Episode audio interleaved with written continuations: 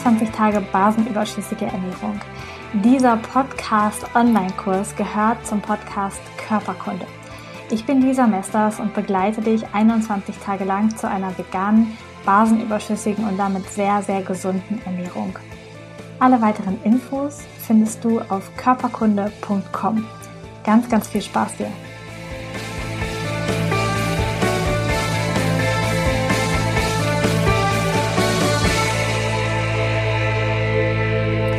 Okay, kommen wir zu der Frage mit dem Urlaub.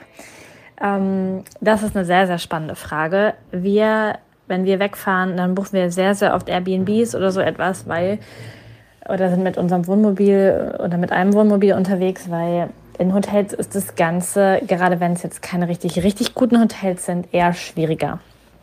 Ähm, letztes Jahr waren wir mit meinen Eltern Fahrrad fahren und es war so ein Landgasthof und ich glaube, ich hätte am besten nichts frühstücken können. Ja, es war eigentlich nichts vegan, es gab nur helle Brötchen, so halt.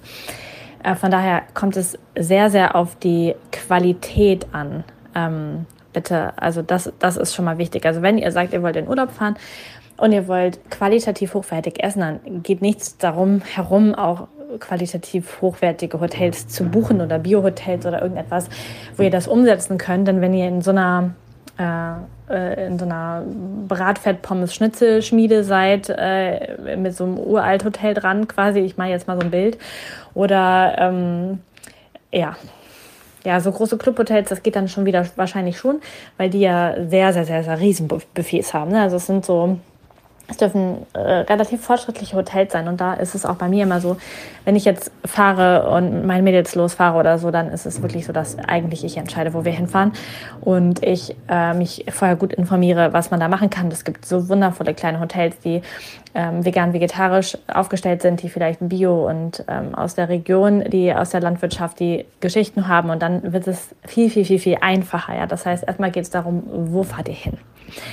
Ähm, dann, wenn man vor Ort irgendwo essen geht, dann bekommt man sehr, sehr gut beim Asiaten etwas, besonders in, also jetzt nicht beim Asia-Buffet hier auf dem Land, also bei uns ist das so, aber wenn man zum Beispiel in großen Städten ist oder in größeren Städten, da gibt es ja auch so mega coole vietnamesische, thailändische Restaurants. Also in Berlin habe ich da jetzt so ein paar im Kopf, die einfach so unglaublich gute Qualitätsessen haben, wo man definitiv etwas findet.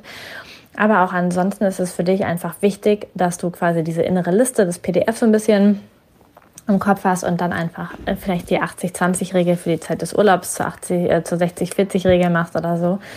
Und dann einfach wirklich schaust. Also du kannst natürlich morgens beim Frühstücksbuffet, also wenn ich irgendwo bin, wo es ähm, jetzt nicht ausgeschrieben vegan ist, dann suche ich mir ein Brötchen oder irgendetwas, was sehr, sehr vollkornmäßig aussieht.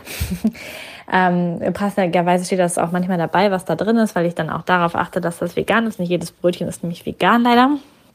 Und dann nehme ich das und dann mache ich, ähm, dann suche ich mir Obst und Gemüse, Salat, Avocado vielleicht oder einfach ein bisschen Olivenöl, was ich unten drunter mache. Ist nicht so ein Riesenfan von Margarine, Butter ja sowieso nicht. Und äh, beleg mir das dann richtig, richtig bunt mit Gemüse. So, dann hast du hast du, hast du ein Brötchen, hast mal was anderes und hast es schön angerichtet. Ganz oft, also in guten Hotels gibt es natürlich morgens vielleicht auch schon sowas wie Antipasti oder es gibt ganz viel Obst und Gemü äh, Obst auch, wo man sich so Müslis mitmachen kann. Und auch da gucke ich wieder, dass ich nicht den Obstsalat aus der Dose nehme, der ja in vielen Hotels ist, sondern wirklich das frisch geschnittene Obst oder ich schneide es mir selber ähm, und dann mit Haferflocken, mit Nüssen, ähm, mit all sowas und dann mit pflanzlicher Milch, wenn es das nicht gibt einfach mit heißem Wasser. Es gibt überall heißes Wasser für Tee. Das nehme ich dann, äh, mache mir quasi so ein Porridge in der Schüssel. Das funktioniert auch ganz gut. Ähm, das ist dann so die ähm, die Version. Guck halt, also das Schöne finde ich besonders beim Essen ist halt das Bunte auf dem Teller. Und ähm, weder Fleisch noch Getreideprodukte sind halt bunt. Ja, es hat dann das Zuckerguss drüber, aber ansonsten ist es halt nicht schön. Das heißt, das Schöne und das, was es besonders macht, ist natürlich auch das, das, das was man da so kennt so Gemüse. Außerdem gibt es in guten Hotels auch ähm, mittlerweile total coole Sachen, so wie Chia-Pudding, der dann vegan ist mit so einer Fruchtschicht oben drüber. Mega lecker, kann man sich auch mal für Sonntagsfrühstück zu Hause machen. Ähm, oder veganes Rührei habe ich jetzt auch schon gesehen. Das ist dann mit Tofu gemacht. Gut, das ist jetzt auch wieder ein bisschen säuremäßig, aber dann hast du auch mal was Besonderes quasi. Ähm, das heißt, es gibt da einfach ähm, mittlerweile unglaublich viele Sachen und es steht und fällt einfach mit der Qualität des Hotels. Ja, wenn du eine ganz billige Absteige nimmst, wo so das Frühstück quasi schon seit den letzten 60 Jahren sich nicht verändert hat und es gibt halt Toast, gekochte Eier, Salami, billige Salami aus der Packung, billigen Käse aus der Packung. Gut, dann brauchen wir jetzt überhaupt nicht drüber reden, das funktioniert sich da basenüberschüssig zu ernähren, aber dann ist da wirklich die Frage, passt es mit deinen Werten in so ein Hotel zu gehen oder in so eine Unterkunft zu gehen? Also da wirklich auch vorausschauen, planen, vorausschauen, gucken. Ähm, in der Frage war auch noch die Frage, ja, was mache ich denn, wenn meine Mädels jetzt Alkohol trinken oder wenn wir jetzt Alkohol fahren, äh, trinken und da irgendwo sind, wo man das halt so macht. Also ich ähm, habe mich dagegen entschieden, ich trinke keinen Alkohol mehr, beziehungsweise wenn, wenn meine Familie oder so mit einem Sekt auf irgendwas Besonderes anstößt, dann habe ich auch so ein halbes Glas und stelle das aber nach dem ersten Schluck wieder weg, weil ich einfach merke, es tut mir nicht gut.